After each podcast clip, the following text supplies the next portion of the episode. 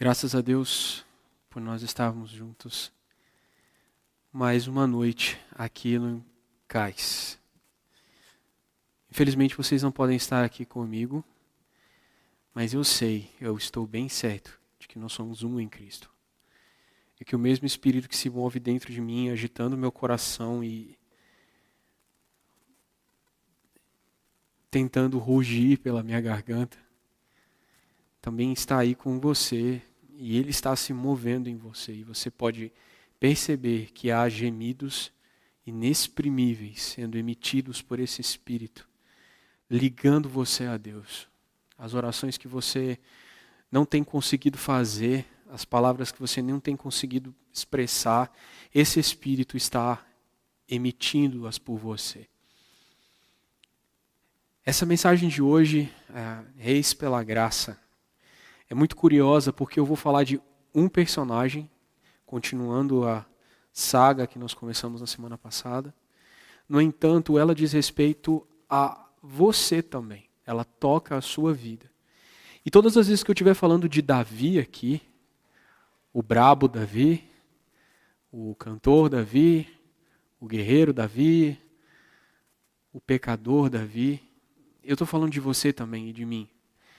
E é algo que nós começamos a ministrar na semana passada sobre quão rica é a palavra de Deus por nos permitir ver não só o objetivo desse personagem, mas o subjetivo também. Não só aquilo que ele ah, fazia e como que o ambiente ao redor dele reagia, mas também como era o coração dele.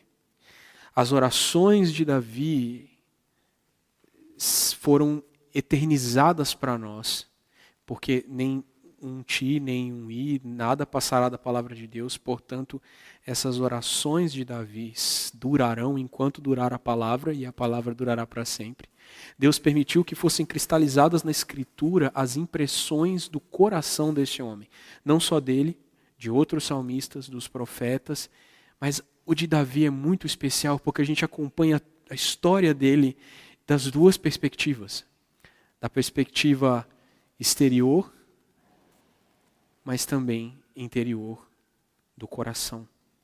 Quando ele fala o que passa no coração para Deus através dos salmos. Como a gente fez um contexto histórico muito amplo na semana passada, hoje a gente vai avançar mais rápido por essa parte histórica. E a gente vai entrar rápido, a gente quer, eu quero ser muito prático e gastar muito tempo falando com vocês sobre aquilo que da história de Davi reflete nas nossas vidas. Claro que a gente começou na semana passada, havia muitas aplicações lá, e você deve partir do seguinte ponto: de que Deus chamou você para reinar, governar. Ele criou cada homem e cada mulher para isso. Quando Deus criou o homem, ele deu uma ordem para o homem: multiplique-se, encha a terra e governe tudo o que eu criei. Seja a encarnação da minha autoridade. A gente vê o homem sendo governado pelas situações, governado por temores, afligido por, pelo seu ambiente, com medo do futuro, amarguras do passado. Ele não governa sobre nada, ele é governado sobre qualquer coisa. Não é assim que Deus nos criou. Esse estado que nós estamos hoje é um estar temporário, distante do ser que Deus nos fez. E nós vimos na mensagem passada o quão consciente do estado criacional do homem Davi era. E isso se refletia em como ele escrevia os salmos. O Salmo 8, que foi um salmo muito importante para nós na leitura, falando que Deus, quão maravilhoso é o teu nome. Você fez coisas incríveis. O universo é incrível. Você fez tantas coisas que é o homem para que você se lembre dele. No entanto, você o fez um pouco menor que Deus. Aos olhos da criação, nós somos um pouco menores que você. E você deu para nós autoridade sobre todas as coisas. Quando Davi escreveu isso, ele tinha menos de 17 anos ele já era consciente de sua identidade em Deus. E quando Deus o ungiu por meio de Samuel para que ele se tornasse rei, ele estava confirmando que aquele era o homem que ele havia escolhido. Não o rei que ele havia escolhido apenas, não o pastor que ele havia escolhido apenas, mas o homem que ele havia escolhido. Aquele era o homem segundo o coração de Deus, porque o coração de Davi era segundo o coração de Deus. Havia um coração na terra que ecoava o desejo do céu, e o céu respondia a um coração na terra. Como isso é incrível! Porque nós não estamos falando disso no Novo Testamento, em que pelo habitar do Espírito Santo nós somos moldados e transformados. Não, Deus encontrou no Antigo Testamento, já pela graça que age desde a eternidade, ele encontrou um homem que se relacionava com Deus, debaixo de todo um ambiente religioso e da lei, ele havia encontrado na graça uma forma de se aproximar de Deus. Como isso é incrível! É porque a graça não tem tempo. Quando Jesus morreu e foi e ascendeu aos céus, ele levou a humanidade para a eternidade. E todo o trabalho da cruz foi colocado na eternidade de forma que de uma forma que talvez num pensamento lógico, espaço-temporal, você não consiga compreender e eu também não, mas algo que aconteceu no tempo foi inserido na eternidade portanto, já havia acontecido desde antes da fundação do mundo. Dê graças a Deus e louve-o por aquilo que ele é. Se eu ficar falando disso, eu vou ficar aqui a noite toda falando desse rolê de eternidade e tempo, isso realmente torce a minha cabeça. Mas o fato é que Davi foi ungido ainda muito novo, e a gente viu na semana passada, ele foi levado para a casa real, porque ele era habilidoso em tocar harpa, havia um espírito maligno da parte do Senhor agindo em Saul, e a música de Davi, na verdade, a gente entende que a autoridade de Deus, o espírito de Deus que estava sobre Davi se manifestando naquele entoar, governava aquele espírito imundo a sair.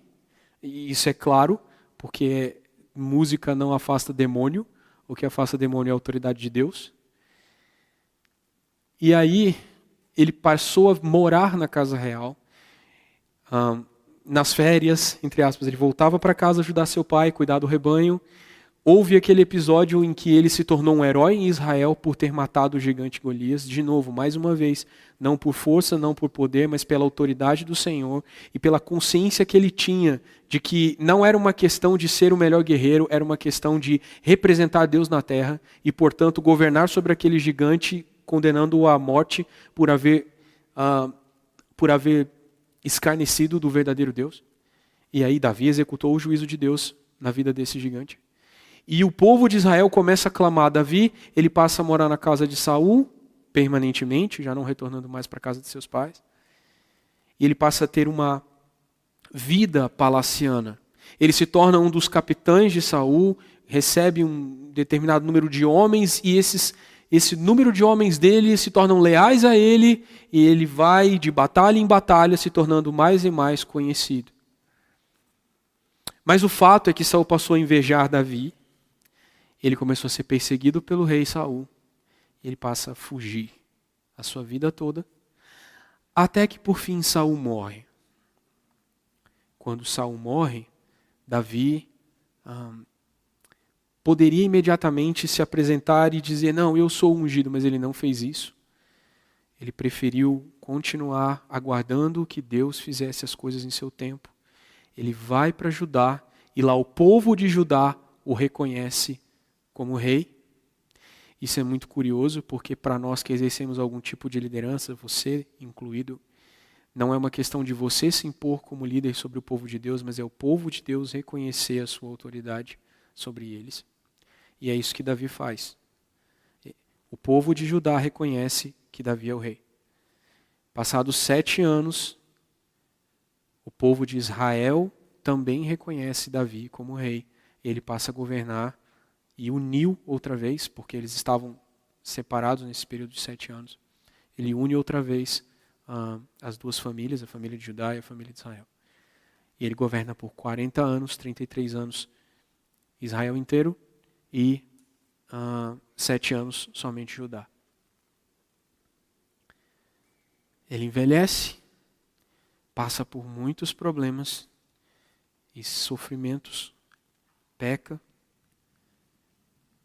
E quando termina seus dias, ele deixa tudo preparado para a próxima geração, para que eles também reinem debaixo dessa visão desse governo de Deus. Resumido de maneira muito grosseira, essa é a história de Davi. Ah, boa parte do livro de 1 Samuel e o livro de 2 Samuel todo é dedicado a Davi.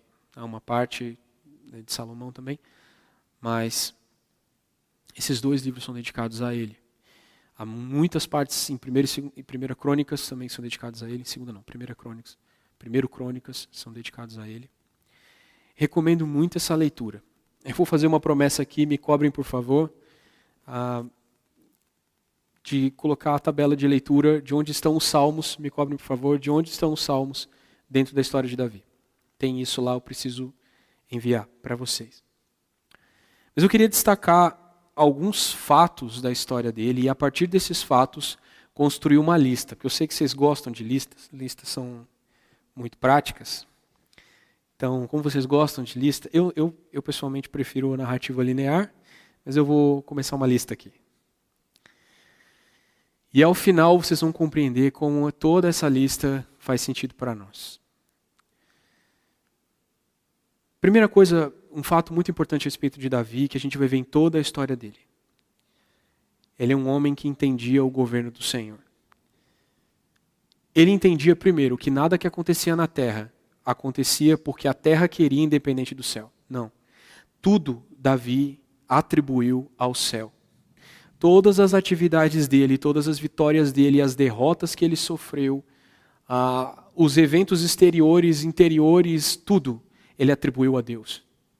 Ele conseguia perceber que havia um, um, um governo celestial sobre a terra, movendo a terra numa direção que o céu ordenava. A terra não era independente. Os homens não estavam na terra fazendo sua própria vontade. E todos aqueles que se rebelavam contra a vontade do céu eram esmagados por essa vontade. Porque a vontade de Deus é isso, ela vai. E aqueles que se colocam contra ela são vencidos. Quem pode resistir ao Senhor? O fato é que, por Davi entender o governo de Deus e perceber que todas as coisas vinham de Deus, ele jamais tocou em alguém que Deus havia escolhido e ungido. Ele não ousou cortar a linha da autoridade de Deus. Eu vou abrir aqui 1 Samuel capítulo 24. 1 Samuel, eu sempre falo errado, é, é um hábito antigo. Primeiro livro de Samuel, capítulo 24. E depois em 1 Samuel 26 esses dois capítulos vão ter situações em que Saul ficou completamente na mão de Davi. Davi escapando de Saul, Davi fugindo, injustamente perseguido, sendo tratado como um cão, ele mesmo fala isso, né? Quem que você está perseguindo? Um cão morto? Uma pulga? Que o Senhor julgue entre nós. Ele estava sendo, estava sofrendo, longe da sua casa, vivendo em cavernas, escondido.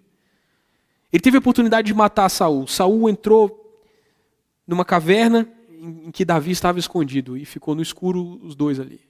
E todo o exército de Davi escondido junto. Saul podia ser, é fácil para Davi fazer justiça sozinho. Ele não fez. Porque ele entendia que enquanto Saul estivesse vivo, a unção do Senhor estava sobre ele. Veja, o Senhor mesmo fala: "Já me desagradei de Saul e tirei dele o reino". No entanto, ainda havia autoridade sobre ele, porque ele ainda estava vivo. Enquanto o ungido de Deus não, havia, não morria, Davi não queria se colocar contra ele.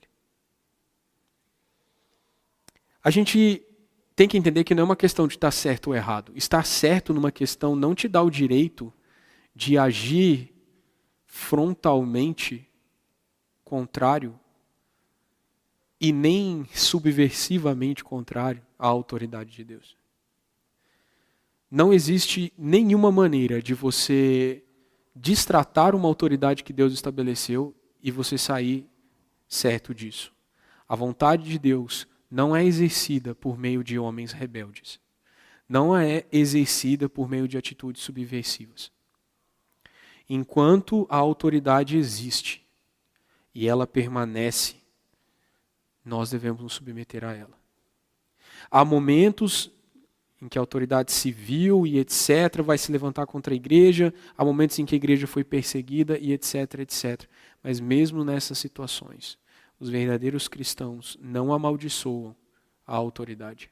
Pelo contrário, eles estão dispostos a se manter submissos a ela, enquanto a adoração não for tocada. O ponto que pode nos levar a uma desobediência civil, por exemplo, é se houver uma imposição à nossa liberdade de culto.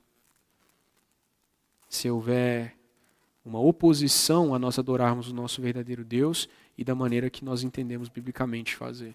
Em contrário, nós devemos permanecer orando pelas autoridades.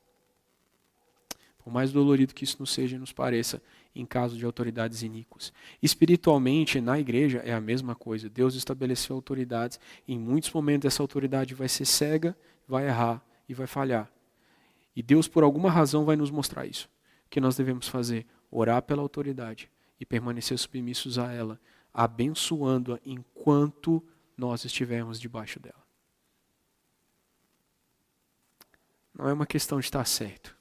É uma questão de entender quem você é. É uma questão de entender o governo de Deus.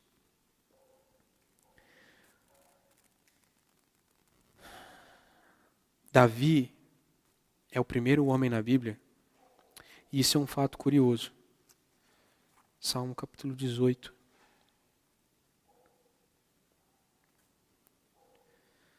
O Salmo 18 começa assim: Eu te amo, Senhor. Tu és a minha força. Sabe o que é curioso?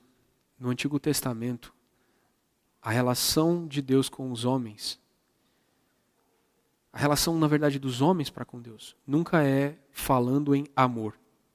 E Davi é a primeira pessoa que fala: Eu amo a Deus.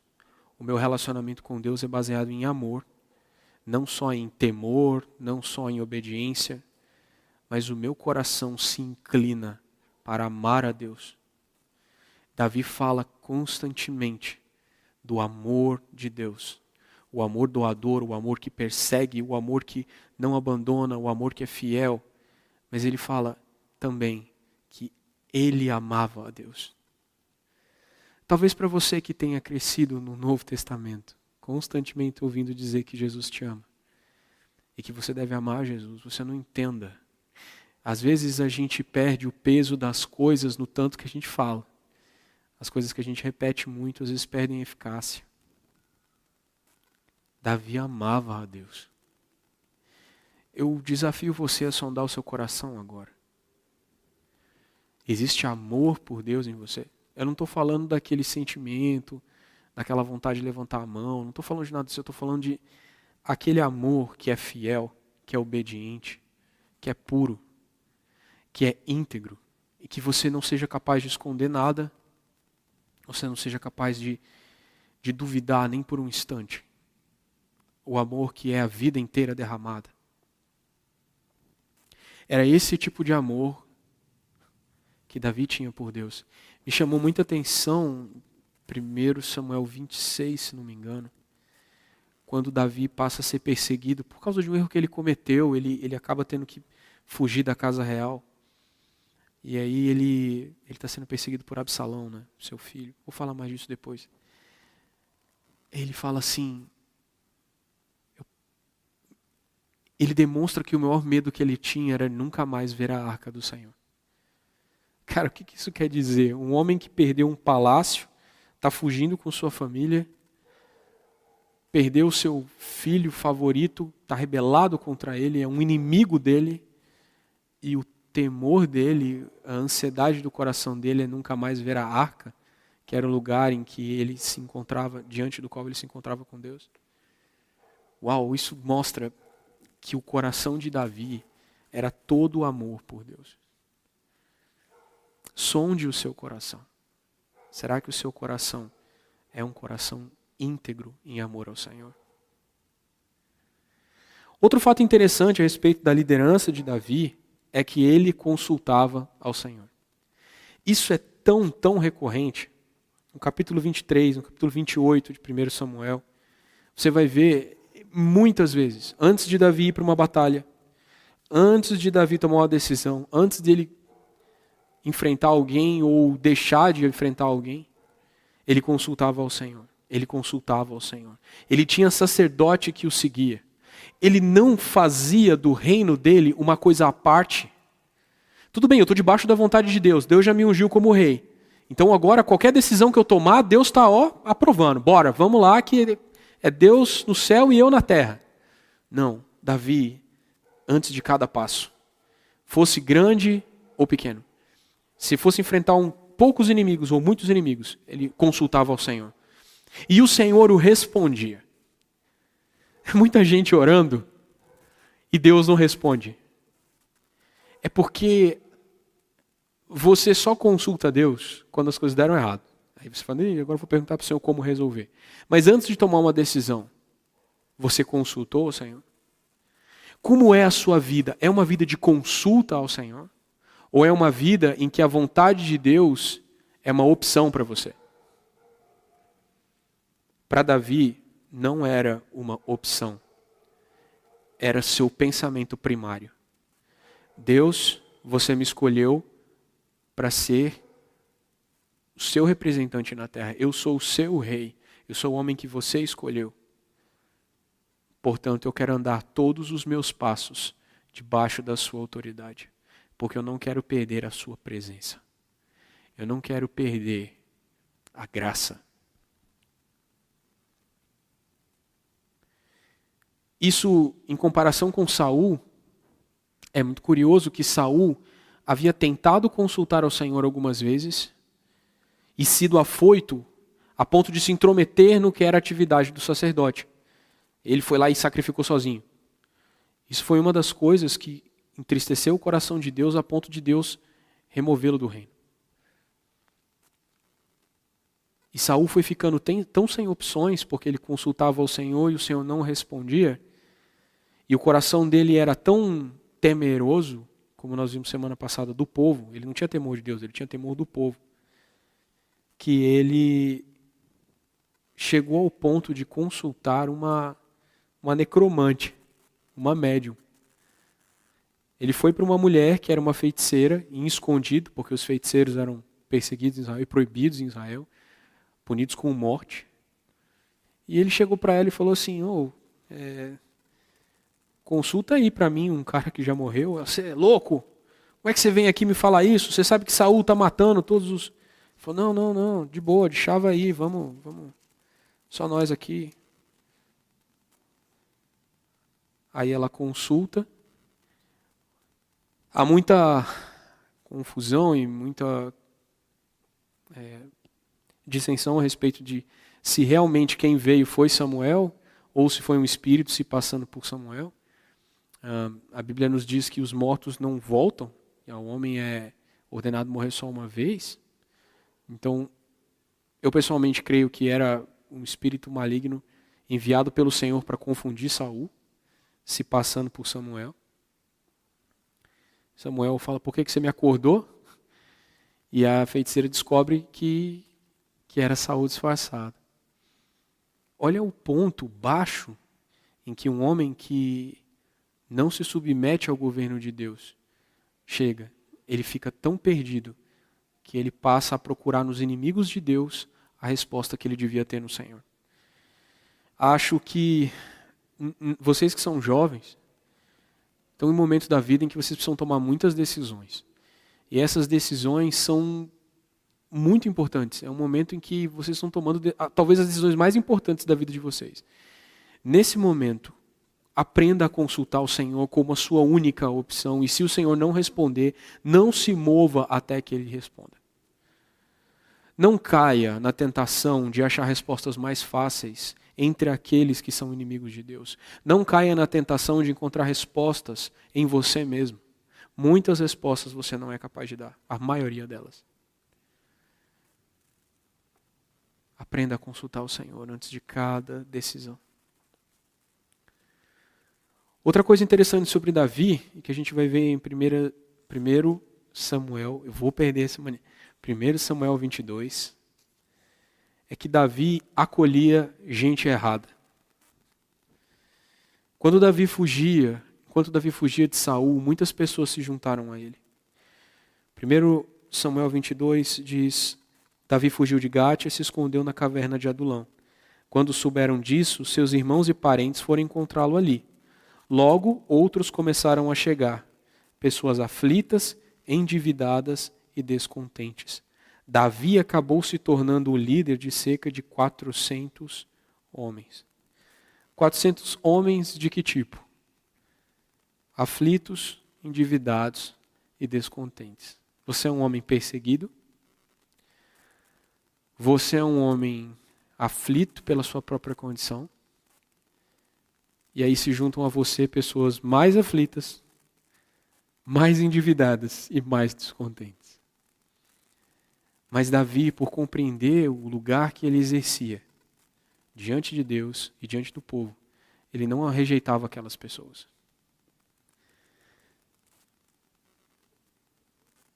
Nesse momento em que Davi em que Davi se encontrava é, só de certa forma. Não foram os bons que se uniram a eles, não foram os retos, os ricos, os justos, não. Foram os aflitos. Deus escolheu as coisas loucas do mundo para envergonhar aquelas que se julgam sábias. A igreja, grupo de jovens, sei lá, grupo familiar, os ajuntamentos que Deus tem do seu povo, até mesmo família. Não é ajuntamento de gente boa, ajuntamento de gente errada. Gente impura, gente pecadora, gente com vícios, gente quebrada, deprimida, doente, às vezes abusadora, abusada, perdida, cheio de monstros na mala. E aí a pessoa, ah, quero ir para sua igreja. Ah, beleza, vem. Aí quando chega traz a mala. O que, que tem nessa mala? Tem nada não. Deixa lá. Que, que tem na mala? Tem nada não, tá de boa. Aí um dia, no menos espera, foge alguma coisa de dentro da mala. Foge um tatu, foge um dragão, foge um, um centauro, foge um, um, ladrão, foge um inimigo, foge um, um pornógrafo, foge, sei lá, o diabo de dentro daquilo lá. Quando as pessoas entram na nossa vida, e quando você entra na vida das pessoas, você não conta tudo, e as coisas vão aparecendo. É assim. Ninguém chegou para Davi, eu não acho que as pessoas chegaram para Davi, ó, oh, Davi, tem uma dívida aqui, tipo assim, que eu tinha que ser escravo. Eu, eu e minha família toda tínhamos que ser escravos para poder pagar essa dívida. Não, chegou o cara, e aí, Davi, beleza, firmeza, é nós, vou colar contigo aí. Tá colando comigo por quê, mano? Não, nada aí. Achei, achei que tu é um cara bacana, vou colar contigo. Aí depois, é, então, tem uma dívida. É assim que as coisas acontecem. As pessoas aflitas se unem àqueles que Deus escolheu. E sabe o que você tem que fazer como um desses que Deus escolheu? Você não deve lançar ninguém fora, mesmo quando você descobrir que o cara tem uma dívida, descobrir que ele é um aflito, descobrir que ele é um desgraçado, um descontente, você não deve lançá-lo fora. Você deve amá-lo mais. E mais do que isso. Em 1 Crônicas, eu vou voltar toda hora aqui para Samuel, vou dar um jeito, vou tampar com a minha máscara aqui, o Senhor, minha esposa não vejo isso. 1 Samuel 28 fala. É, desculpa, gente, 1 Crônicas, isso. 1 Crônicas 12. Olha, eu estou vendo tudo errado. Perdão aí, pessoal da técnica. Estou todo atrapalhado aqui. 1 Crônicas 12, 18 diz o seguinte: Então o Espírito veio sobre Amasai, chefe dos trinta, e ele disse: Somos seus, Davi. Estamos do seu lado, filho de Jessé. Paz e prosperidade sejam com você, com todos os que o ajudam, pois o seu Deus o ajuda. Eles reconheceram que Deus estava com Davi e por isso se tornaram seus é, generais, seus capitães. Davi os recebeu e os nomeou oficiais de suas tropas. O que isso quer dizer? Davi recebia gente errada e dava missão para essas pessoas. Não era uma questão de só acolher e deixar o cara à toa, não. Ele recebia o cara e dava para ele um trabalho. E era um trabalho, muitas vezes era um trabalho de destaque, de autoridade. Para esses 30 aqui, Deus estava dando o governo do seu exército. Como Davi estava dando o governo do seu exército? Como você faz isso com gente que está endividada? Não sei. Porque não era uma questão de quão, quão bom ele podia ser para tornar essas pessoas melhores, mas era uma questão de entender que a graça de Deus que havia agido nele, a ponto de posicioná-lo para ser rei, podia posicionar todos esses caras, por mais errados que eles fossem, para ser capitães também. E isso vinha de Deus e não dele. Portanto, se Deus enviava aquelas pessoas a ele, quem era ele para recusá-las? Eu não sei que posição que você ocupa na cadeia de autoridade de Deus. Mas todo mundo que está na sua mão, seja seu irmão, seu pai, sua mãe, seja as pessoas do seu ventre, seja são pessoas que você não deve rejeitar. Você deve fazer tudo o que você puder para torná-las pessoas missionais, porque é isso que agrada a Deus. Davi, outro ponto é que ele encontrava forças em Deus. Mesmo na maior adversidade, ele encontrou forças em Deus. Um exemplo muito interessante, em 1 Samuel 30, como eu falei, essa mensagem exigiu muita leitura do livro de Samuel. Em 1 Samuel 30, Davi saiu com seu exército e deixou as famílias, deixou sua família e a família de seus homens em uma cidade, em um lugar de aparente segurança. Só que essa cidade foi atacada e toda a família de Davi e toda a família dos seus generais foi levada cativa. Toda. Levaram as mulheres, as crianças, os suprimentos. E aí os homens de Davi, olha, vamos lá, colocar aqui. Eles não mataram ninguém, mas levaram como prisioneiro as mulheres, as crianças e todos os mais toda a família de Davi e a família de seus homens. O versículo 6 diz: Davi ficou muito aflito, pois os homens estavam amargurados por terem perdido seus filhos e suas filhas, e começaram a falar em apedrejá-lo. Aqueles homens que chegaram para Davi e falaram: Estamos com você, Deus está contigo, nós estamos também. Aqueles que Davi deu missão. Nesse momento aqui de grande sofrimento, porque as famílias deles foram tocadas, eles se voltaram contra Davi. Aí o final do versículo é: Mas Davi encontrou forças no Senhor. E aí o que ele vai fazer? Ele vai consultar ao Senhor. O Senhor diz para ele: Vai atrás dos seus inimigos. Ele foi atrás e ninguém das suas famílias se perdeu. Deus os preservou todos. Naquele momento, mais uma vez, a presença de Deus, a autoridade de Deus foi confirmada sobre Davi. E aqui ele estabelece a lei da divisão do, do, dos despojos. Né? Aqueles que ficam com a carga são é, igualmente, eles estão em igual direito com aqueles que batalham. Uma passagem interessante essa. Às vezes a gente é mandado em missão para fazer alguma coisa e, e a nossa família fica em casa. Por exemplo, hoje no CAISA, a minha esposa, que frequentemente está aqui, quando a gente está em reuniões normais, ela está comigo, meus filhos estão aqui. Hoje eles não estão, eles estão em casa. E eu estou aqui servindo ao Senhor. Ah, há uns poucos aqui que deixaram suas casas, deixaram suas famílias em um momento de temor e risco, e eles estão é, distante dos seus.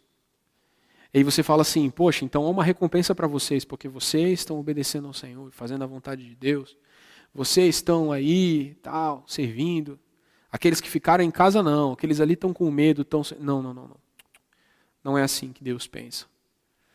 Deus diz: aqueles que estão em casa, em obediência, em serviço, em cuidado, vocês que deixaram de vir em obediência às autoridades da igreja, e as autoridades civis que estabeleceram que esse é um período de isolamento social para o bem de todos, vocês que estão em obediência, recebem em igual medida a bênção que nós que estamos aqui cumprindo a missão, também em obediência. Não entenda que porque o CAIS é online, porque você está ouvindo a mensagem através do seu celular ou na sua TV, através de um sistema de transmissão aqui, a bênção é menor e, e o Espírito Santo flui menos e você está recebendo. Não, mano, isso aqui não é magia, velho. Não é o poder da minha voz presencialmente que infunde em você a palavra de Deus, mas são as palavras que eu falo baseadas na palavra. E se você crer com o seu coração, independentemente de você estar aqui, de você ouvir na hora ou depois, de você ouvir pelo Spotify ou pelo YouTube, me vendo ou não me vendo, se eu sair da área de atuação da câmera ou se eu entrar, não faz nenhuma diferença, porque é a palavra de Deus que age. É ela que tem poder. Se você tiver fé, confiança em Deus, ela agirá em você.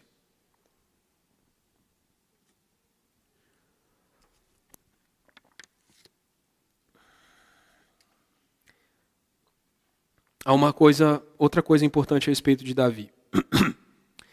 Ele assumia a esfera que lhe era dada fielmente. Lembra que a gente falou na semana passada de que ele foi rei de ovelhas e pastor de homens? Depois disso, Davi se tornou o rei de um bando de descamisados. Eram 400, depois eles passam a ser 600. Mas Davi era rei sobre eles. E quando as famílias desses homens e quando o aperto chegou para eles, Davi pessoalmente se envolveu, se comoveu e agiu para que essas famílias fossem resgatadas. Então, Davi foi rei das ovelhas, passou a ser pastor de um bando de descamisados. E depois, segundo Samuel 2, ele começa a reinar em Judá. E lá em Judá, ele foi um fiel rei de Judá por sete anos. Inclusive, depois a gente vai ver, tomando a capital, o que passou a ser a capital do seu reino, que era Jerusalém, que era uma cidade dos inimigos de Israel, que é muito curioso, porque Israel estava tudo em volta. Tudo em volta era Israel. Mas tinha um bico, que não era Israel, que era essa cidade. Essa cidade e um biquinho. Aqui, Israel não governa. E era dentro do território de Judá, que era um dos exércitos mais poderosos, mas não sei por que ninguém atacava aquela cidade. Eles tinham medo dos muros da cidade, da posição estratégica que a cidade ocupava. Os jebuseus, que eram os que estavam lá, caçoavam do povo de Israel. Falaram, ah, ninguém vai invadir aqui, ninguém vai invadir aqui. São um bando de cegos e aleijados, não conseguem chegar aqui. Até os nossos cegos e os nossos aleijados tocariam vocês. Quando Davi se tornou rei, ele falou assim: não pode ficar uma cidade que Deus escolheu, e depois a gente vai ver um pouco sobre isso, mas Deus havia escolhido aquele lugar. Essa cidade foi prometida para nós, ela não pode ficar na mão dos nossos inimigos. Davi vai e conquista aquela cidade. Quanto ele foi rei de Judá, ele foi um rei fiel.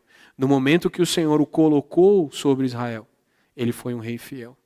Ele foi tão fiel com as ovelhas, quanto foi fiel com o bando de descamisados, quanto foi fiel com o reino de Judá, quanto foi fiel com o reino de Israel. A fidelidade de Davi não dependia de quantas pessoas ou animais ou coisas ele governava, mas era uma fidelidade a Deus. De perguntar para você, talvez hoje você seja o rei do nada, não tenha muita coisa. Você tenha 300 reais por mês no banco para você governar. Talvez você tenha, sei lá, o seu quarto. Talvez você tenha um grupo de quatro ou cinco pessoas que são seus amigos e que você os alimenta com a palavra. Talvez você seja o líder de um ministério de louvor com cinco pessoas, três pessoas. Talvez você seja o dono de umas dez músicas. Talvez você seja o autor de alguns artigos. Eu não sei como Deus se manifesta em você, qual é a sua esfera de atuação. Talvez você seja o pai de uma família. Talvez você seja o filho de uma família. Talvez você seja o cuidador de um idoso. Eu não sei. A sua história é sua. Não importa qual é a sua história. Em algum momento existe uma esfera de autoridade para você essa esfera de autoridade é sua para que você a governe em nome de Deus. E se você for fiel em uma esfera, Deus pode acionar a próxima. Não necessariamente ele irá. Porque há pessoas que vão governar cinco pessoas a vida inteira. E se Deus lhes deu cinco pessoas, eles foram fiéis com cinco pessoas, quando o Senhor vier e deles tomar conta, será de cinco pessoas. Deus não vai cobrar de você se ele te deu capacidade para cuidar de três. São três que ele vai cobrar. Se ele te deu capacidade para 10 e você cuida de 3, você é infiel. Se Deus te deu autoridade sobre 100 e você cuida só dos seus 10 favoritos, você é infiel. Agora, se Deus te deu capacidade para qualquer coisa, exerça aquilo com fidelidade ao Senhor. Completa. Um coração íntegro. Se dê por aquilo que Deus te deu. Se entregue completamente por aquilo que Deus te deu. O que quer que Deus tenha dado para você, faça de todo o coração. Apaixone-se por aquilo que Deus te deu. Entregue-se por aquilo que Deus te deu. Enfureça-se por aquilo que Deus te deu. Exerça com energia, com força, com autoridade. Não seja alguém que espera as coisas acontecerem. Não seja fraco, não seja indolente. Seja fiel. Muitas vezes você vai errar. Não tem problema. É melhor errar por tentar do que errar por se omitir. Porque aqueles que se apresentam a Deus são corrigidos por Ele. Deus ama os seus filhos e corrige aqueles que amam. Mas aqueles que não se apresentam chegam diante de Deus depois inteiros, inteiramente caídos, inteiramente falidos, não foram transformados por Deus. Pode ser que aqueles que se apresentem a Deus cheguem faltando pedaço. Igual aquele quando o Senhor fala assim, se você se o seu olho te faz pecar, arranca. Porque é melhor entrar na vida com um olho só do que tendo dois ser lançado no inferno. Aqueles que se apresentam a Deus para ser transformados por ele vão perder coisas. Aqueles que apresentam sua obra diante de Deus vão ter sua obra queimada. O que vai sobrar um tantinho de coisa, pouquinho. Mas aquele pouquinho agrada a Deus. Enquanto que a massa de obra que Deus não passou o olho e não queimou, está em 2 Coríntios 3. Aquilo que Deus não queimou, ele não aprova. Um outro fato a respeito de Davi. Davi era um restaurador, um reparador. Ele se mantinha na linha do plano de Deus. E o que Deus queria, ele queria. E o que e quem Deus odiava, ele odiava. Um exemplo interessante disso é a cidade de Jerusalém, que a gente já falou aqui. Jerusalém era uma cidade, é uma cidade que Deus tem uma atenção especial. Não, não me considere aqui um, um, um desses caras que idolatram Jerusalém. Não, não, mas Deus gosta de Jerusalém. Deus tem alguma coisa ali. E Deus falou que amava aquela cidade e ia fazer lá a habitação dele.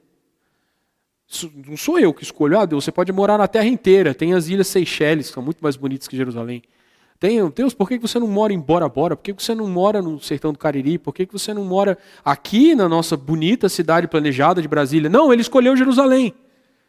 Tinha outros lugares mais bonitos lá, tinha lugares que não tinha inimigos, mas Deus escolheu Jerusalém. O que, que Davi fez? Foi lá e tomou a cidade para Deus.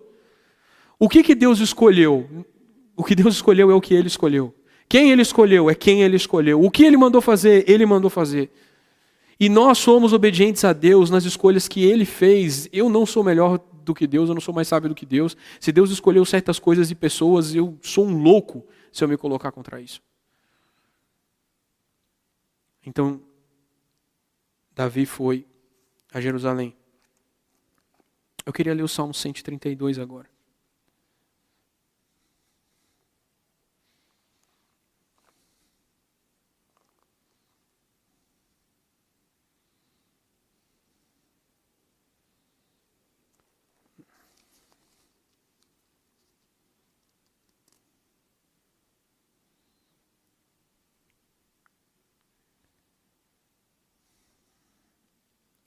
Salmo 132, o versículo 13 diz assim: Pois o Senhor escolheu Sião, que era a fortaleza central de Jerusalém. Desejou-a para ser sua habitação. Este é meu descanso para sempre, diz ele. Habitarei aqui, pois este é o lugar que desejei. Abençoarei esta cidade e a tornarei próspera. Saciarei seus pobres com alimento. Vestirei seus sacerdotes com salvação. Seus fiéis cantarão de alegria. Aqui aumentarei o poder de Davi, meu ungido será luz para meu povo. Vestirei de vergonha seus inimigos, mas ele usará uma coroa gloriosa. quem escolheu Sião foi Deus. E porque Deus no céu tinha escolhido Jerusalém na terra, Davi, alinhado com o plano de Deus, tomou aquela cidade para ele e fez dali a sua capital. E mais, ele entendeu que a arca tinha começado uma jornada lá no deserto. E a jornada da arca precisava terminar no lugar que Deus escolheu, que era Jerusalém. Então, quando Davi sabendo de, de tudo isso, decide buscar a arca, e isso está em 2 Samuel, é, está, em, está em Samuel 1 Crônicas 13, quando ele toma a arca, é, uma, é, uma, é um episódio muito legal de ler, assim. Tem muitas lições interessantes. Ele primeiro tenta levar a arca, e aí os bois tropeçam, e, o, e um enviado de Davi que estava lá tenta segurar a arca para a arca não cair, Deus fulmina o cara. E, e Davi fica bolado, fica com medo de Deus. E ele deixa a arca lá naquele lugar, ali perto. Passou um tempo.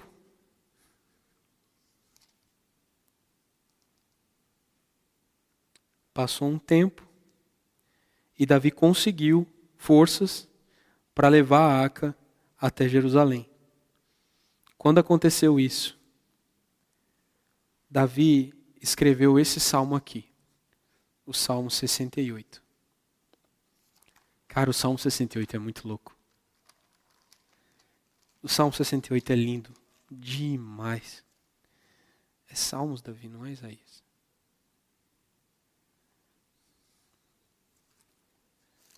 Salmos 68.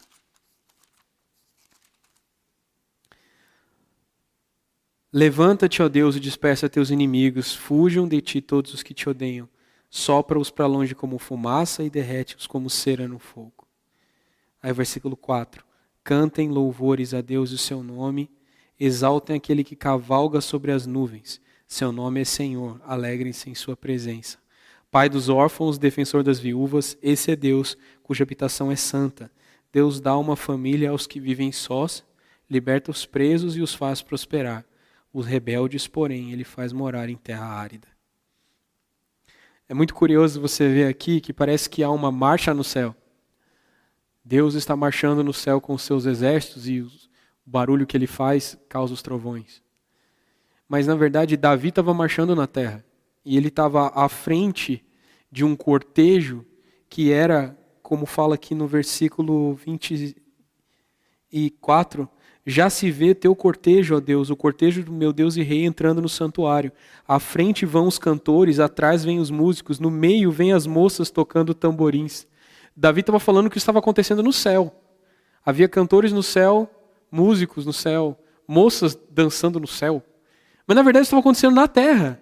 Davi estava à frente de um cortejo de músicos, cantores e moças com tamborins, e ele mesmo estava vestido com uma estola sacerdotal e dançando à frente do povo. Está vendo o paralelo? Há um eco. Davi está falando, Deus está trovejando lá em cima. E ele estava andando aqui embaixo. E aí ele ia com a arca, festejando e celebrando, enquanto ele percebia Deus também se aproximando. E quando a arca entrou no lugar em que ela devia ficar, Davi colocou o tabernáculo sobre ela. Ele conseguiu como que perceber que Deus e ele estavam se encontrando.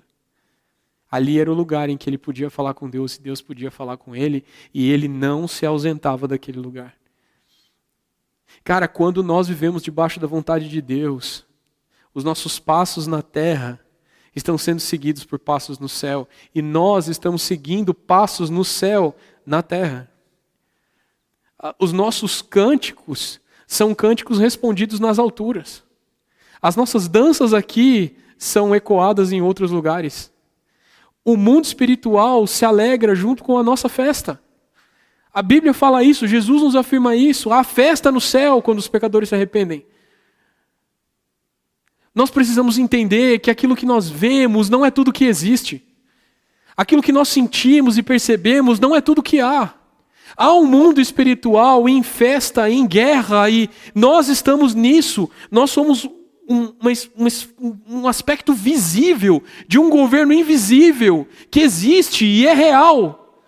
E é tão real que responde ao que nós fazemos. Quando você na sua casa ora a Deus, o céu diz amém, o Espírito traduz, o Pai se levanta, o Filho se move, Deus envia os seus anjos, há um exército na terra e um exército no céu. Isso é fantástico, você não pode ver, porque a sua fé é pequena. E porque Deus oculta o mundo espiritual dos homens para que eles não desfaleçam. E mais, para que eles aprendam a se mover em fé e não pelo que vem. Não depende de sentir Deus, depende de ter consciência de que Deus nos ouve. E enquanto Davi dançava à frente do povo, Deus certamente se alegrava em seu trono de ver que a ordem que ele tinha dado para Moisés de colocar a arca no lugar que ele havia escolhido, gerações passaram sem que essa ordem chegasse ao fim, mas aquele homem, segundo o coração de Deus, estava terminando aquela jornada. É como Jesus. Jesus é o fim de uma jornada de gerações de descendentes da mulher, até que o descendente da mulher vem e pisa a cabeça da serpente. Consegue perceber?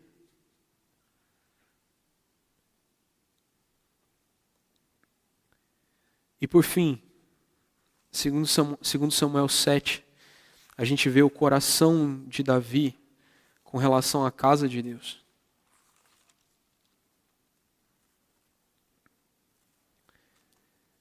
Quando o rei Davi já havia se estabelecido em seu palácio, e o Senhor lhe havia dado descanso de todos os inimigos ao redor, mandou chamar o profeta Natã.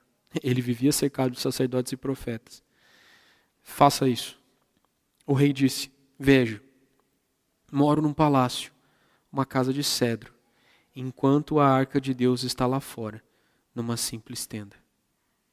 Natã respondeu ao rei: faça o que tem em mente, pois com o Senhor, pois o Senhor está com o rei. Davi conseguiu perceber que ele estava sendo abençoado, sua vida era rica, ele tinha um palácio. Mas a casa de Deus morava numa tenda, num tabernáculo. E você sabe o que é curioso? Deus nunca pediu para eles fazerem um templo. Porque Deus queria fazer de toda a cidade o seu templo. Ele queria estabelecer um templo ali, que não era necessariamente um templo. Ele queria descer com o templo que está no céu. É para pensar nisso? Quando a gente vai ler o Novo, o Novo Testamento e Ezequiel e não sei o que, a gente compara e fala, cara, Deus queria descer, existe um templo no céu, ele queria botar esse templo dentro da cidade. Mas acontece que não, não era a hora ainda. Eu falou, cara, não, não sei, talvez Davi não soubesse disso. Nós entendemos isso agora pela fé, porque o Novo Testamento nos revelou as coisas. Hebreus nos fala disso. Apocalipse nos fala disso. A cidade desce do céu e bota o templo. Mas Davi, da sua perspectiva, falava: Cara, Deus precisa de um lugar melhor para proteger essa arca. Eu posso dar algo para Deus, eu não vou descansar enquanto ele não tiver o seu lugar de habitação. Deus responde para ele o seguinte: Acaso cabe a você construir uma casa para eu habitar? Isso é o versículo 5. 6. Desde o dia em que tirei os israelitas do Egito até hoje, nunca morei em casa. Sempre acompanhei o povo de um lugar para o outro, numa tenda, num tabernáculo. E, no entanto, onde quer que eu tenha ido com os israelitas, nunca me queixei às tribos de Israel e aos pastores do meu povo. Nunca lhes perguntei: por que vocês não construíram para mim um palácio, uma casa de cedro? E aí o Senhor fala para Davi e reconhece aquela autoridade, reconhece aquela atitude dele como sendo algo que ecoava no coração. Ele fala: Você não vai construir essa casa, mas o seu filho vai. Porque Davi era um homem cujas mãos eram manchadas de sangue de tantos homens que ele havia matado. Aqui, outra característica de Davi fica evidente para nós. Era um homem que pensava na próxima geração e que não trabalhava para si apenas. Ele entendia que havia uma necessidade de produzir uma próxima geração tão consciente do que ele era consciente quanto ele mesmo. Então ele preparou todas as coisas em sobra. Salomão era muito rico, mas ele não precisou colocar coisas no templo. Colocou e ofertou, o povo ofertou e etc. Mas Davi havia preparado tudo, uma geração antes, para que o seu filho edificasse a casa de Deus. Você está preparando uma habitação para a próxima geração? Quando você cuida de igreja, cuida de pessoas, quando você se envolve com o serviço de Deus, você está pensando na próxima geração? Ou você está pensando em satisfazer as suas necessidades? Ou você está pensando em uma igreja para você? Não é assim que o líder que Deus escolheu, o homem que Deus escolheu, pensa. Dietrich Bonhoeffer, ele diz: o homem piedoso trabalha pela próxima geração. Isso é uma coisa que eu guardei desde que eu ouvi. Se nós somos pessoas que intentam agradar a Deus, nós temos que começar a olhar para as crianças, para os adolescentes, nós temos que olhar para os jovens da igreja, nós temos que olhar para a igreja em como ela vai ser entregue para os nossos filhos, para os mais jovens entre nós. Nós estamos guardando, edificando, preparando para que eles possam edificar? Ou nós estamos consumindo tudo, como gafanhotos? De modo que só importa o nosso prazer quando eles chegarem se não tiver problema deles, eles que façam uma igreja para eles. Não, não é assim. Não é o que nós temos visto dos homens de Deus da nossa geração. Eles semeiam, preparam, edificam, pensando em nós. E nós vamos fazer a mesma coisa pelos nossos filhos. Ah, mas a igreja é cheia de problema. É, resolvam-os, para que os seus filhos não tenham que resolvê-los. Ah, não consigo, então suporte-os, porque talvez os seus filhos consigam resolvê-los.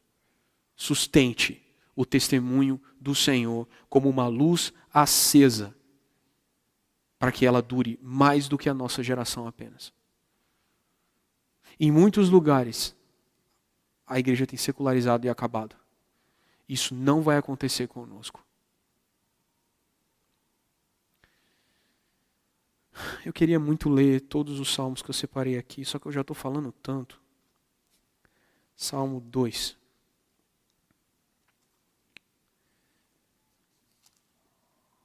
No momento em que Davi conquistou Jerusalém, no momento em que ele preparou o templo, que ele botou a, no momento em que ele fez os preparativos para o templo, no momento em que a arca estava dentro de Jerusalém, e que Deus fez para ele aquela promessa de que a sua descendência reinaria para sempre.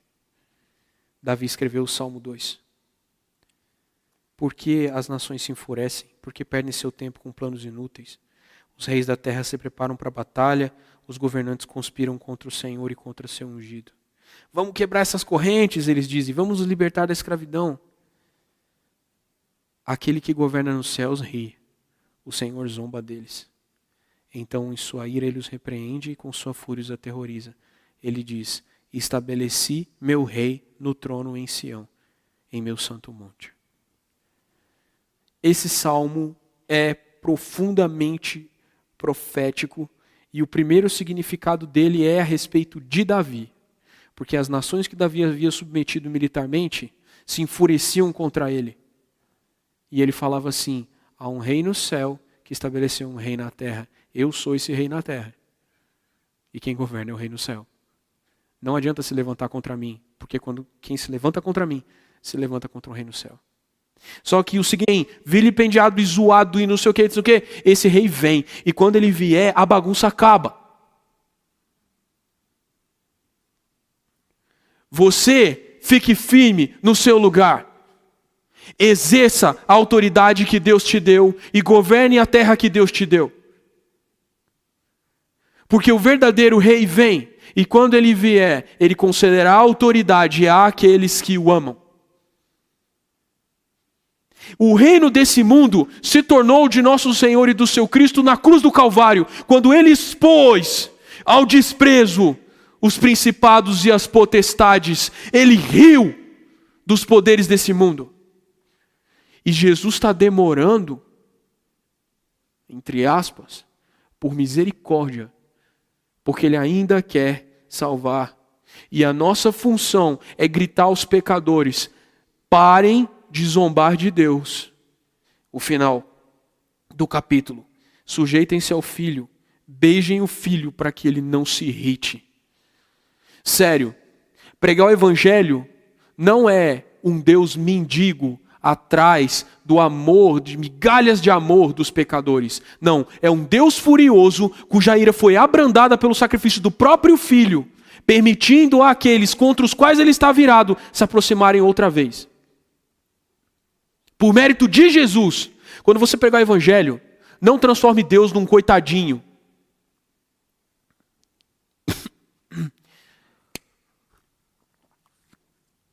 Atrás dos pecadores. Jesus te ama tanto. Volta para Ele. Não diminua quem Deus é. Pregue a verdade. Deus é poderoso, é soberano e terraplanaria essa terra se não fosse Jesus e o Espírito Santo intercedendo por nós. Covid é, é, é nada diante do que Deus tem reservado para os rebeldes. No entanto, ele retarda o dia da sua ira, dizendo a você, pecador que me ouve, volta e se arrepende e creia no Filho. Quando Jesus vier, quando Deus vier julgar a terra, ele não vai vir julgar baseado em atitudes, em obras. Ele vai vir julgar baseado em fé no Filho, porque a obra foi feita por ele. Nenhum homem é justo diante de Deus por meio de sua própria atitude ou consciência. Só quem crê no Filho e confia completamente no Filho para a sua salvação e se rende a Ele, dizendo: Reina sobre mim, porque se você não reinar sobre mim, eu vou ser consumido pela ira do Pai. Só quem diz isso é salvo. Segue o jogo. Eu queria ler Salmo 16 também. Gente, eu, tô, eu sei que eu estou estendendo o tempo. O Salmo 16 termina assim: Não é de admirar, versículo 9, não é de admirar que meu coração esteja alegre e eu exulte. Meu corpo repousa em segurança Pois tu não deixarás minha alma entre os mortos, nem permitirá que teu santo apodreça no túmulo. Tu me mostrarás o caminho da vida e me darás a alegria da tua presença e o prazer de viver contigo para sempre. Isso aqui é Davi entendendo que um dia ele ia morrer. E que no dia que ele morresse, ele se avistaria finalmente com Deus e viveria para sempre com o Deus que ele amou é ele plenamente consciente de que foi rei na terra, debaixo da autoridade do rei que está no céu, e que a verdadeira vida não era governar Jerusalém e viver num trono de ouro, era estar diante de Deus. Eu não vou me alongar nisso, mas há um mistério profundo aqui, há, uma, há algo incrível aqui, e que você que é sábio vai abrir a sua Bíblia e vai cavar nisso. Davi pecou em duas coisas terríveis. Em 1 Samuel capítulo 21, 1 Samuel capítulo 21, a gente vai ver um episódio em que um descendente dos gigantes, Davi estava cansado da batalha, e esse descendente dos gigantes botou na cabeça que ia, um homem poderoso, um guerreiro, etc., botou na cabeça que ia matar Davi. E. é 1 Samuel 11, na verdade. E aí ele ele é salvo pelos seus homens, né? O cara tava para matar ele e tal e ele é salvo pelos seus homens, pelos seus generais. E eles falam para ele o seguinte: Davi, nunca mais vá à guerra conosco, porque não podemos deixar que a lâmpada de Israel se apague, não podemos deixar que Israel fique sem seu governante. E aí Davi se tornou ocioso. Esse é um outro ponto que você precisa guardar. Não tenha medo de morrer no campo de batalha. Não se torne ocioso. Não importa se você está ameaçado, não importa se as situações te ferem, não descanse, não seja alguém que para para se preservar. Tudo bem, tenha seu tempo, mas assim, se envolva nas coisas e não largue as coisas. Não seja alguém que decide viver em fausto e alegria. Seja alguém sempre envolvido com as guerras do Senhor. Enquanto o Senhor estiver guerreando, você deve estar também. Se Deus descansar, você descansa. Deus descansou no sétimo dia. Há um tempo de descanso, mas quando é tempo de guerra, vá para a guerra. Em 1 Samuel é, capítulo 21. Podia ter organizado melhor as minhas anotações? Podia. 1 Samuel, capítulo 21. Eu acho que não é 1 Samuel 21. Deixa eu ver se eu. 2 Samuel 11. Aqui, 2 Samuel 11. O capítulo 11 de 2 Samuel começa assim: No começo do ano, época em que os reis costumavam ir à guerra, Davi enviou Joabe e as tropas para lutarem. Eles destruíram o exército inimigo, mas Davi ficou em Jerusalém. Certa tarde, Davi se levantou da cama depois de seu descanso e olhava do seu terraço. Reparou numa mulher muito bonita que tomava banho. E aí Davi mandou chamá-la, ela era casada. E aí Davi conspira para que o marido dela, Urias, que era um dos seus capitães, fosse colocado num lugar de fragilidade na batalha. Esse cara é morto e Davi toma essa mulher para ele. Davi já tinha muitas esposas, mas ele amou aquela. Se Davi não tivesse dormindo até tarde, porque ele levantou à tarde da sua cama, e se Davi tivesse na guerra, na época em que os reis costumam ir à guerra, ele estaria menos frágil a essa situação. Ele não, não teria visto Batseba. Então fica a lição. Tempo de guerra, vá para a guerra. Se você não está na guerra, não dê tanto descanso assim para o seu corpo. Não acorde em qualquer hora. Não. Por favor, tenha uma vida disciplinada. Para que o pecado tenha menos poder sobre você. Mas não foi o que aconteceu com Davi, ele não atentou para isso. E ele era uma pessoa inflamada em sua carnalidade, ele adulterou com Batseba. Além do pecado de adulterar, ele também matou um grande amigo. Ele foi culpado da morte de um grande amigo.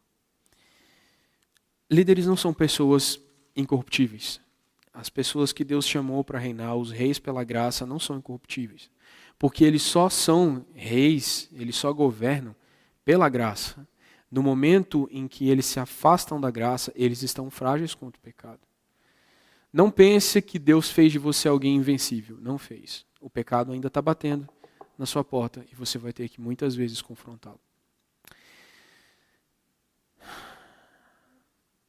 Nesse momento, um profeta conta para ele a história de um homem pobre que só tinha uma ovelha e que havia criado como uma filha, enquanto que um homem rico tinha muitas ovelhas.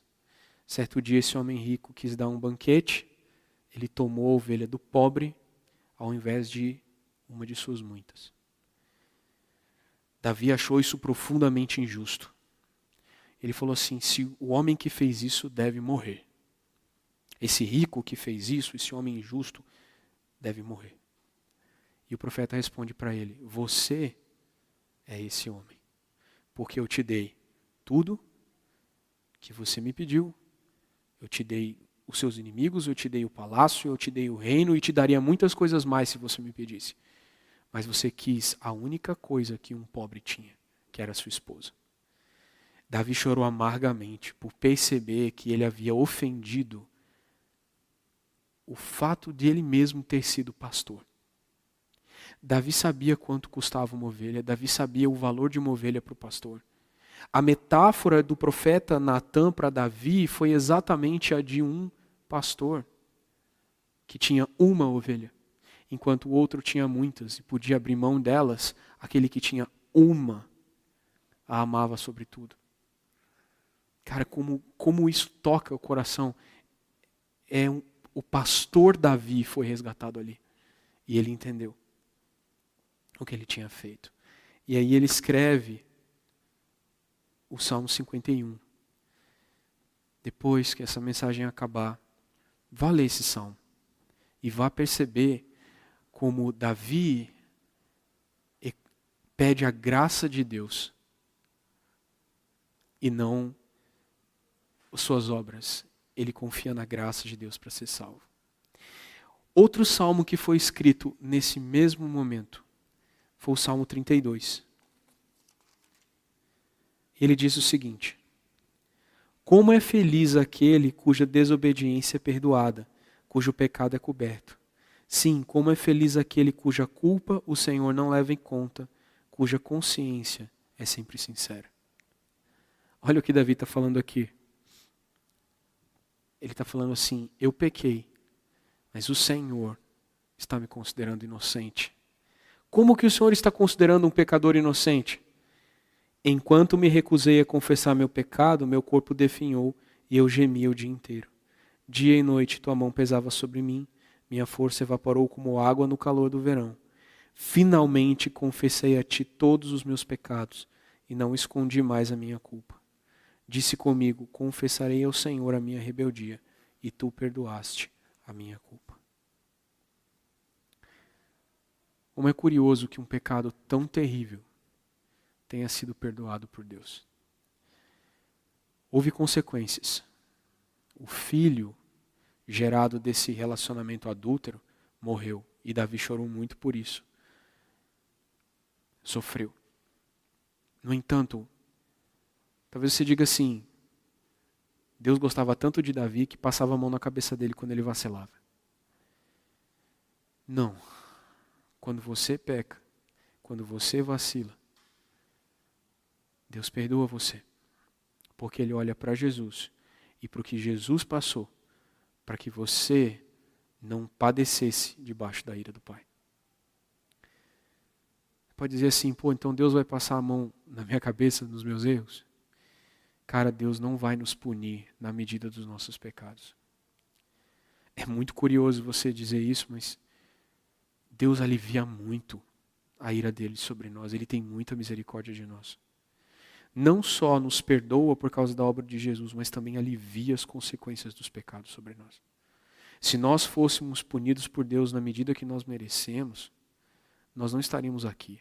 Eu não estaria aqui para falar a vocês, e nem vocês aí para me ouvir. Deus tem muita misericórdia de nós, Deus é misericordioso. Olhe para a sua história, olhe para a sua experiência e perceba quantas vezes a sua vida foi poupada, as consequências das suas ações foram minimizadas, porque Deus teve misericórdia de você. Você vacilou de um jeito que era para estar tá acabado agora, mas Deus teve misericórdia de você. Você fala assim: Deus não foi justo com Davi. Cara, Deus não nos trata como nós merecemos. Deus é misericordioso. Se Deus nos tratasse conforme a nossa própria justiça, nós estaríamos destruídos. Então, louve a Deus pela graça e pela misericórdia que Ele sempre reserva àqueles que Ele ama. E você é uma das pessoas que Deus ama. Ele tem tratado você com misericórdia.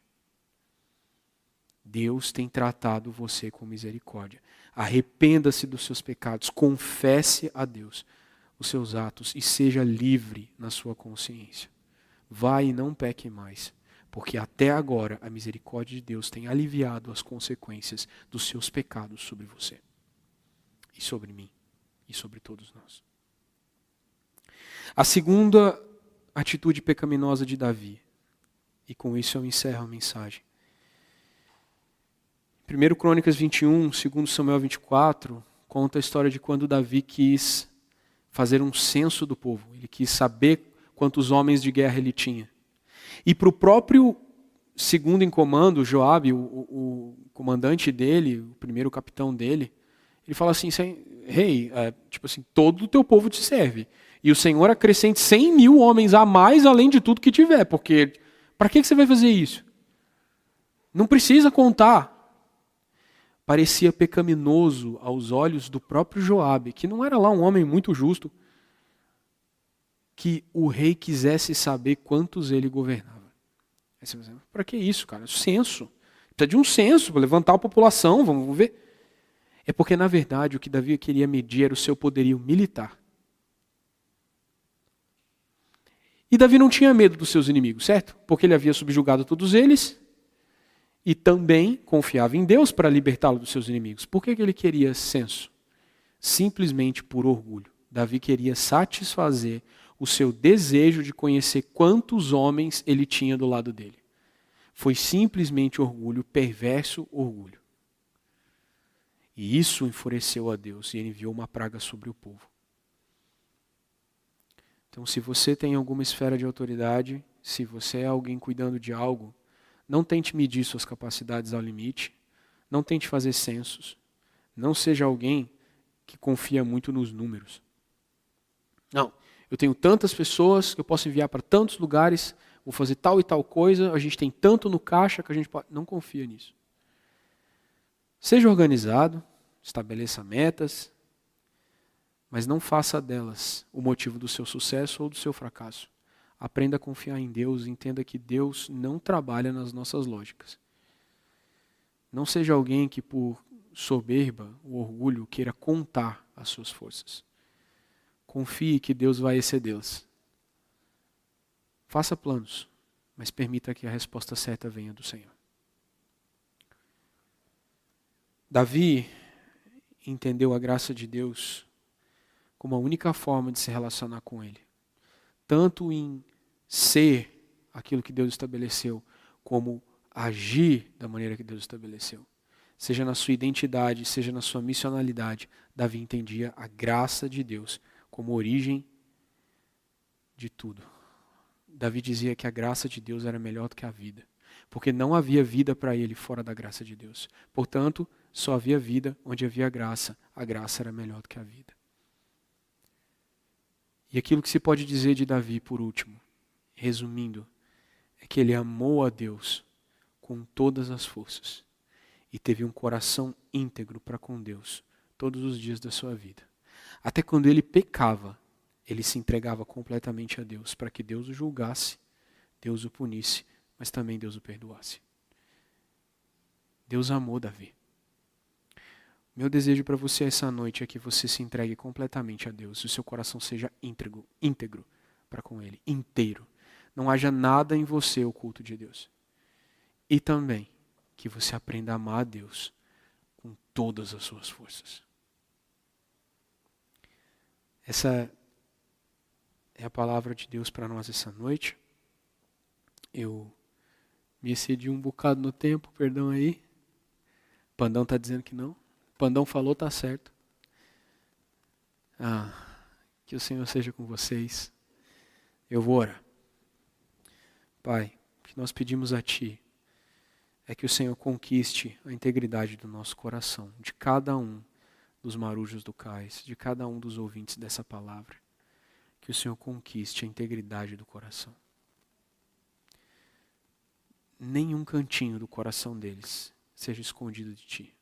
Pelo contrário, todos eles tenham um coração íntegro para com o Senhor, inteiro teu.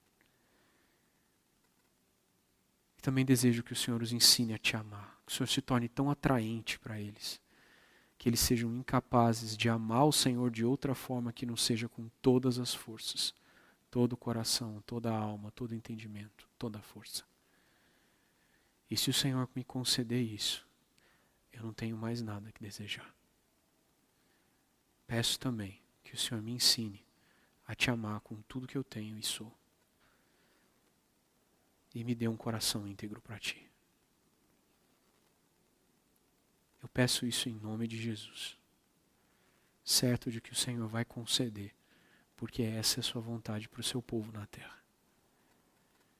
Em nome de Jesus. Amém.